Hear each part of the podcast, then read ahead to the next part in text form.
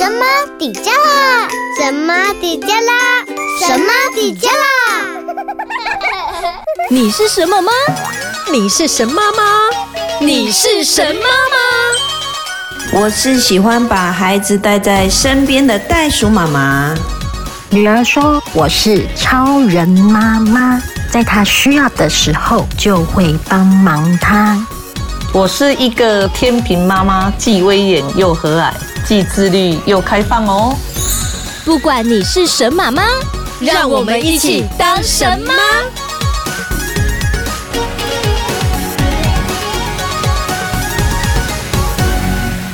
Hello，大家好，我是陆佳，我是莎拉。上个礼拜好，我有个朋友就跟我讲了一个名词，所以我上网去查了一下，嗯、什么叫做 ADHD 呀、啊？他说他孩子有这个情况，嗯、然后我就发现、嗯、哦，原来就是分心呐、啊，注意力缺失过动症。这个莎拉你，你 你应该会有有经验，对，所以今天请你特别来分享一下这个部分。好啊，好啊。其实注意力缺失过动症是我在大概大儿子四年级的时候，我去第一次注意到这个名词啊。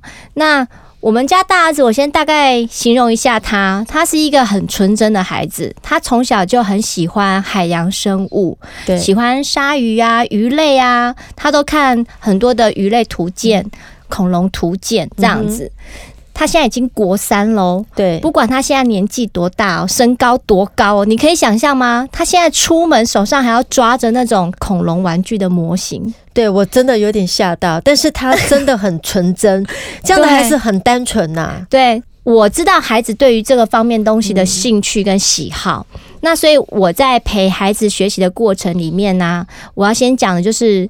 在我他小时候的时候，我我在陪读的时候，我们其实母子之间的冲突很大。嗯哼，嗯，第一个我自己的小时候的学习就是一个按部就班的乖孩子，这样长大在学习。所以当我当母亲的时候，在陪孩子在念书的过程的时候，我就发现他会咬指甲，会拔头发，嗯哼，会抖脚，嗯哼。所以我们两个坐在书桌前，我光是管他这些东西，我就要管很久。甚至他抖脚的时候，我就会拍他的脚，然后我都是用我认为的学习方式在陪他。但是在这个过程里面，我们冲突很大，常常我会很生气，他就哭这样子。后来我就发现他在写功课、学习的过程里面，他还是一样，尽管我怎么样努力呀，他还是都会懒洋洋的，没有力气，趴着，眼睛无神。他在上课的时候，老师常常就是跟我们讲说他不专心，他都在画画，他可以把课本的那些作者画的。很夸张，然后书本里面有很多的创作在课本里面。对，那我后来就是有一次我在一份杂志报道上看到一篇有关于 ADHD 儿童的症状。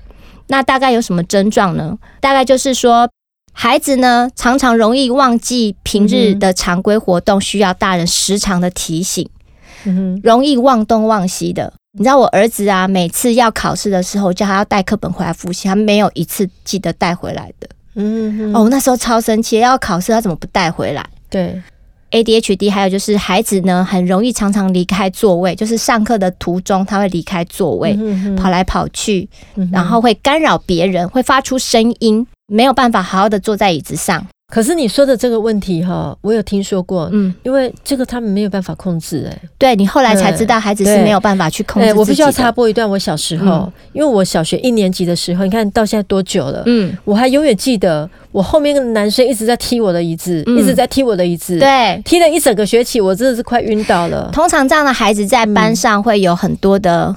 就是可能他没有办法，他的人际关系不是很好，因为他常常制造一些状况、问题、问题，让老师必须要常去解决。他是一个呃所谓的老师的头痛人物，也容易被同学跟老师贴标签，会排挤耶。对，所以其实这样的孩子在学校里面他们是比较辛苦的，他会被孤立呀。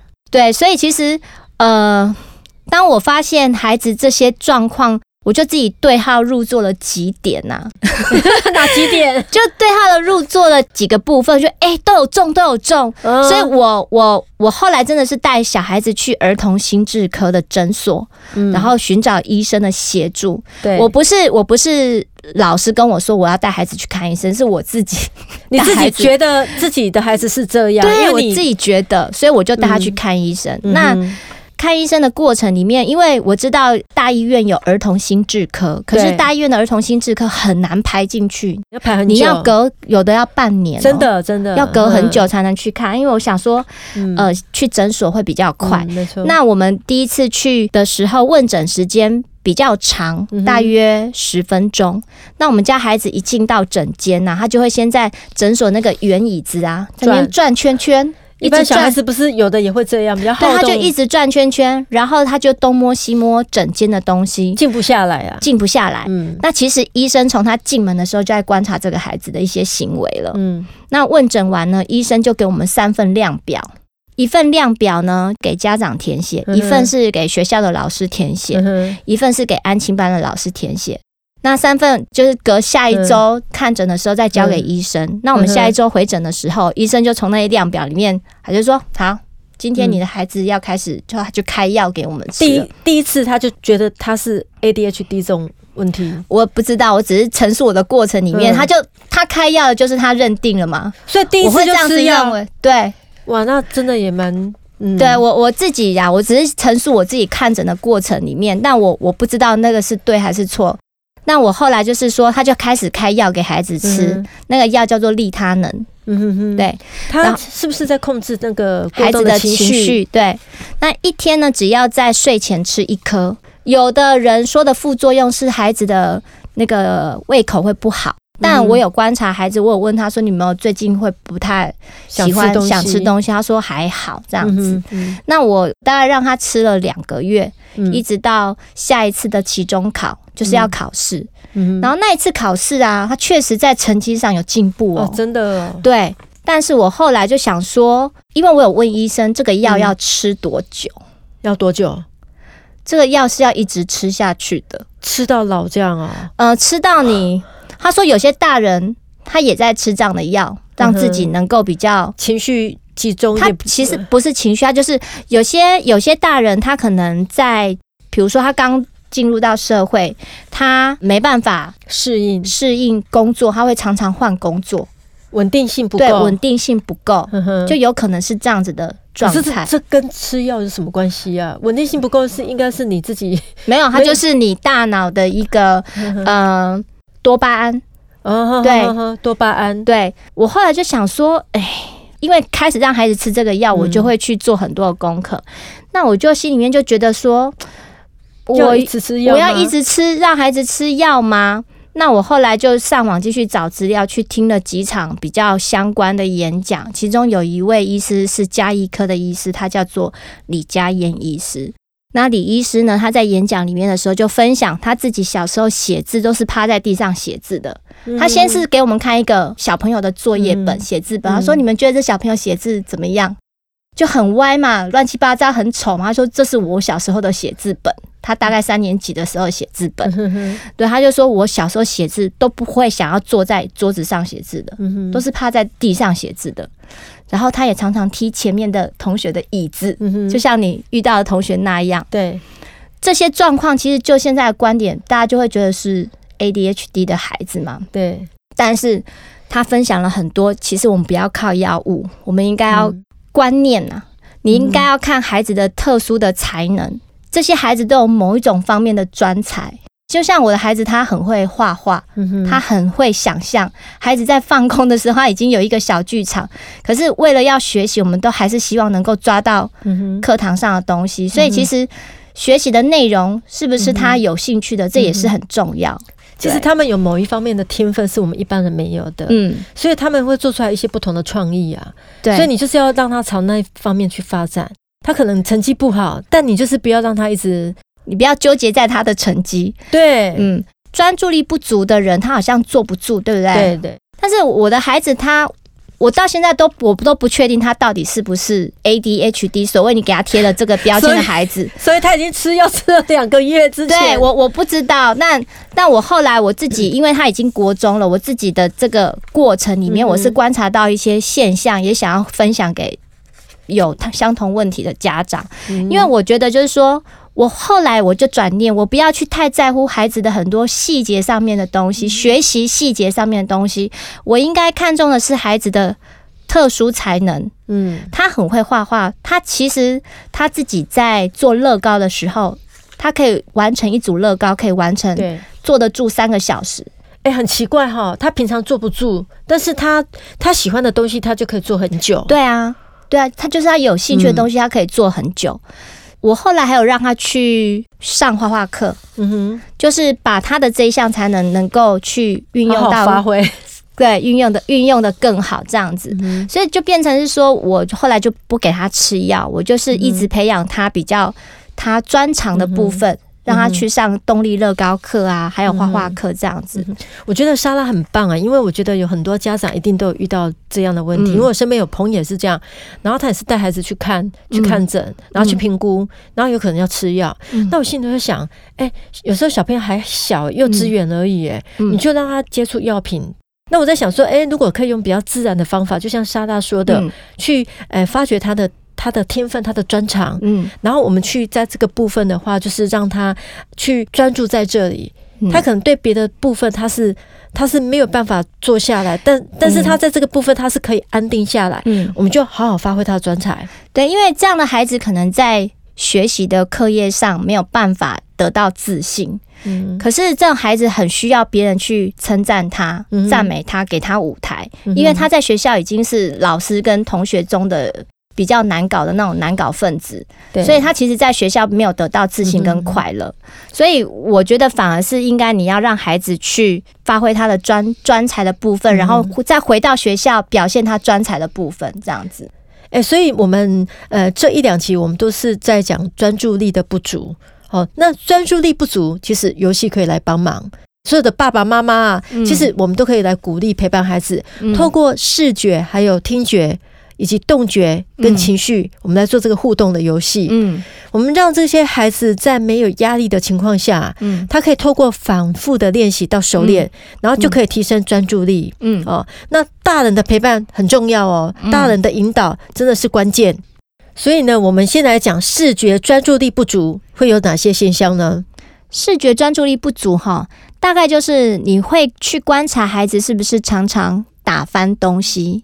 有时候我们在吃饭，孩子很容易会打翻杯子，嗯哼，对，或者是找不到东西，常常说啊，一个东西丢在哪里，他忘记了，他找不到。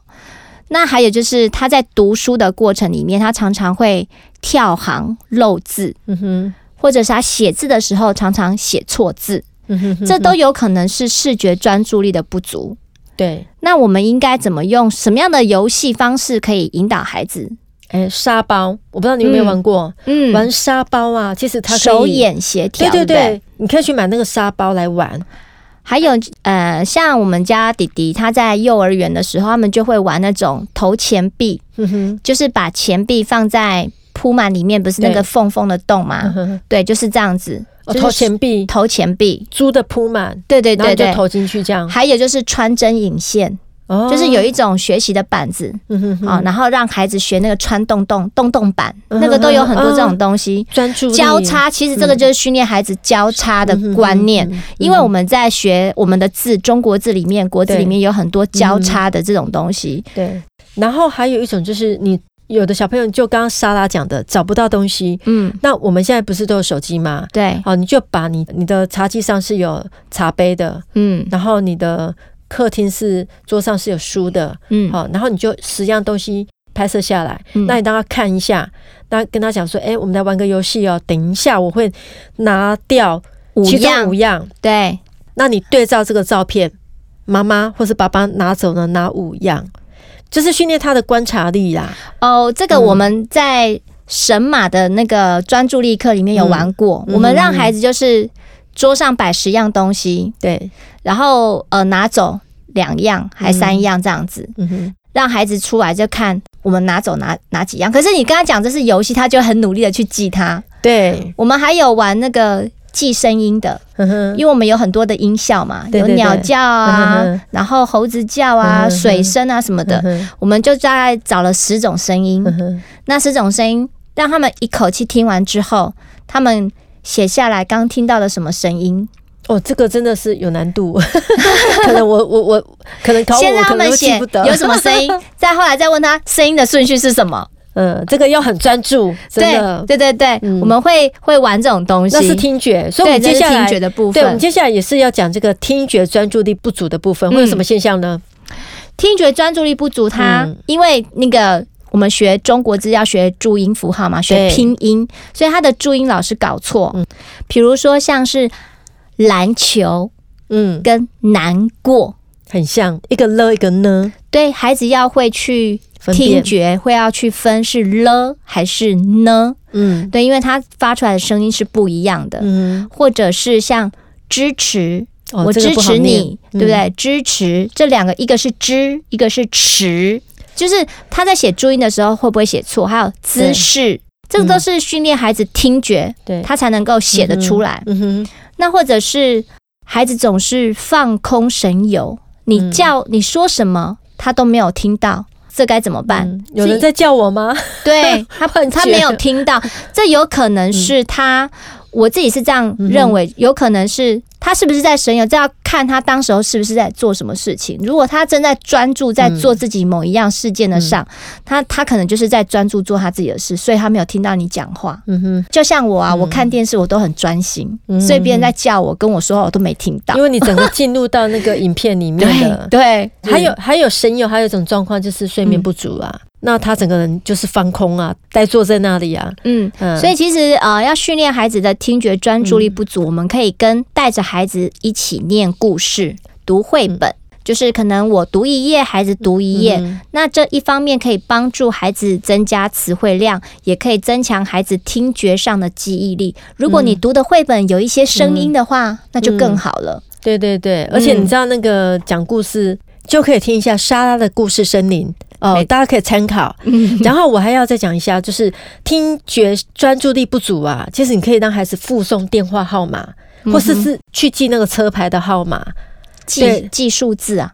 比方说在路上，我们是看到哎哪一部车子，哎这几号记起来，没有了。这样会不会有点困难啊？记数字？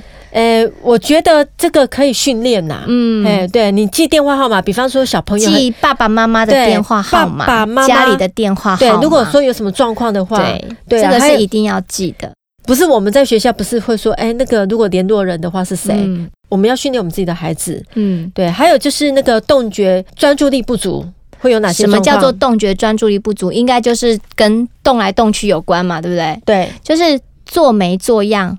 家里有一只跳跳虎，嗯，好，一直停不下来，对对，或者是动作常常会慢半拍，然后这孩子会容易宕机，所以不是快就是慢，你知道吗？对对对对，不是动就是静这样子，对对对，嗯，像做没做样哈，有可能哈是颈部张力，它的反射还没有被整合，所以在学习的时候有可能会出现他坐不住的那种行为，嗯，所以这个可能和幼儿时候。我们没有让他爬行很久有关系，因为看你像哦，有的小朋友他还没有爬就走了哦，对，就会走了，嗯、会跑了，其实这样不见得是好现象哦。是啊，对，我我可以分享一下我自己那个瑶瑶的一个故事。他小学一年级的时候刚念小学，那老师有一次就跟我讲说：“妈妈，有一次我上课写板书，回过头发现班上怎么少一个小朋友。”后来发现啊，就是瑶瑶啊，她躲在那个桌子底下，她把课本拿到桌子底下听老师上课。老师问他我刚刚讲什么，问他问题，他有在听，可是他就是桌子 躲在桌子底下。对，老师还观察到他很多时候就是他屁股不会好好坐在椅子上，然后或者是他真的坐在椅子上，他的那个背脊没有贴到那个椅背，整个呈现是一个比较。呃，慵懒的那种状态，老师就有跟我讲说，这还我们要去调整孩子这个部分，因为到了中年级之后，其实他在学校上课的时间会更长，所以要练习坐在椅子上的时间，要培养他嗯，这个习惯，要做好。这个如果没有做好哈，嗯。时间久了哈，他有可能会脊椎侧弯呢。嗯嗯嗯，对啊，对，这个我们家 就被老师讲过。对啊，还有一种就是跳跳这种类型的孩子哈，嗯。其实这个就是需要带他出去放电呐，对。带他出去玩，对。比方说呃荡秋千。溜滑梯，或是呃，让他溜直排轮啊，滑板车、骑脚踏车，这个都可以。对啊，对，其实我刚刚就是讲到说，呃，我刚刚就分享自己故事的时候提到那个李佳燕医师，他就有讲到说，我们都认为的专心啊，是不是都必须要在安静的地方念书，乖乖坐着，对对？乖乖坐着，在一个安静的空间念书。嗯可是啊，有些孩子啊，他是需要靠身体的抖动，或者是外界的刺激，才能让他自己专心。嗯比如说转笔，或者是你们有没有看到有些人他很喜欢在麦当劳念书？哎、欸，我曾经青少年的阶段有有这种情形，喜欢在嘈杂地方念书，才念得下，才念得下去。对，那有些人他喜欢听音乐，嗯哼，念书他才念得下去。嗯、所以，呃，现在已经有国外的有些学校呢，会让孩子发现孩子的这种状况，会让孩子坐在韵律球上。取代坐椅子，哦嗯、哼哼或者是上课的时候一边让孩子踩健身脚踏车，嗯、哼一边上课。这个在别的国家才有吧？对，台湾很难。就是我们的观念要改变，嗯、就是可以让孩子尝试这样的状况。还有就是那个陆家，你不是说都会有人踢你吗？嗯、对，踢我的鞋呃椅子。对，那那个椅子的横杠啊，就会把它变成是一条绳子。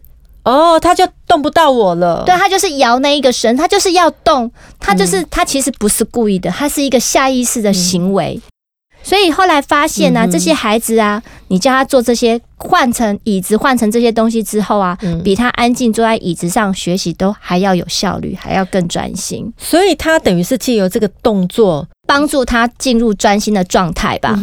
对，所以我这个时候我就明白了。为什么五颗星他坐在书桌前为什么要抖脚？嗯、我有时候我们小时候都被教育说不能抖脚嘛，因为这是他专注的方法啦。嗯，对，嗯、我后来就放过他这一点了。嗯哼，对啊，所以我们有时候看到人家这样，也不要随便去纠正人家。嗯，其实有有时候状况是我们要去探讨他后面的原因啦。还有就是容易宕机，嗯，哦，这种这种情形的话，就是呃缺乏动作的计划力，嗯，因为有的孩子你叫他组织计划，其实他是有困难的，嗯，好，他会因为他没有办法很有效率的重组。他就会突然呆住了，嗯，好，会看到别人做这个动作，他嗯才会去做。这个其实大人要协助他做计划。嗯、我们之前都有讲过很多，就是协助孩子做计划这件事。嗯、像我这个礼，我昨天才刚在虾皮买了一个东西，叫做周计划表，嗯、是一个白板的周计划表。哦、我要让孩子自己去填他这一周嗯呃的形式，比如说他这一周哪一天是读半天，哪一天是要穿运动服，哪一天要上。什么课，他自己要知道。我发现虾皮什么都有。对，对，我觉得让孩子习惯去学习做计划。嗯、那一开始孩子比较小，需要大人去引导。嗯、你只要让他变成习惯了，嗯、他就会自己去做这样的事情了。哎、欸，莎拉，我现在都有在记账。哎，你也是、嗯、对不对？我们有聊过。我们自从那一集，我有下载 app，而且我跟你讲，那个 app 有的太多广告了。我发现了一个 app 是没有广告的。哦，嗯、好，你节目下节目再跟我讲。好，对，对刚刚讲这个容易宕机呢，我们可以有游戏的方法来训练小朋友。嗯，嗯哦，你可以，这个其实就是镜子游戏。哦，哦，就是准备两张小椅子，那你跟你的孩子面对面，嗯，让他模仿你的动作，然后你慢慢把你的动作加快，然后看他会不会记得住，会不会。动作对不对？增加困难度，对可能可能本来玩的是一个动作对一个动作，对，那你可能后来玩的是一个连贯性的动作，他可不可以连贯性的模仿完成？有没有跟得上？这样，嗯嗯。那我们刚刚讲的都是感官上面的专注力不足，对不对？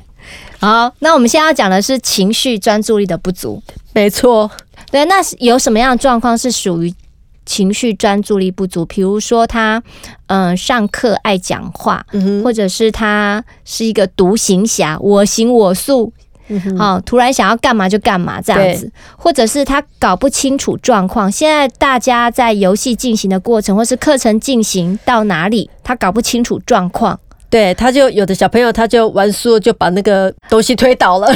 对，他可能刚一开始没有去听好游戏规则，对，搞不清楚状况，然后就容易输掉。然后输了又翻脸不认人，这样子、嗯，对，就像打牌一样，牌品很差，就是他的那个挫折的容忍度很低呀、啊。嗯、那我会觉得说，这种像这种状况，就坊间也有很多桌游专注力的课程，对，也是在培养孩子的啦。对，对，就是从游戏的过程里面去让孩子能够参与。当当然，孩子一开始在玩的时候啊，嗯、输了他一定会生气。嗯哼哼。我们家就是这样，好，嗯、然后你要跟他讲说，游戏当然是会有赢有输，嗯，如果一个游戏里面没有赢家跟输家，那不好玩。那像我去台北有上过专注力师资科的培训，嗯、就有讲到说，他会在每一次的游戏里面会让孩子去寻找好方法，嗯，你可能第一次玩输掉了，那你在第二次玩的时候，诶，你是进步了？我们会让孩子分享你刚刚用了什么好方法，让你。进步了，嗯嗯、所以我们会让孩子去讲出细节的部分。嗯、哼哼对，那孩子久而久之，他就是获取了成功经验嘛。嗯、失败为成功之母嘛。母对，他就会得到自信了。对对，所以其实我觉得桌游是一个还不错的选项，但是要挑一下。嗯、所以呢，结论就是专注力不足的话呢，呃，我们有几个方法呢，可以鼓励孩子去探索。第一个就是多给孩子一点耐心。啊，我们不要很急着要帮孩孩子完成，我们让孩子多练习。嗯，那不要一下子就期待孩子他可以做得非常的好。嗯，孩子是需要练习才能够熟练。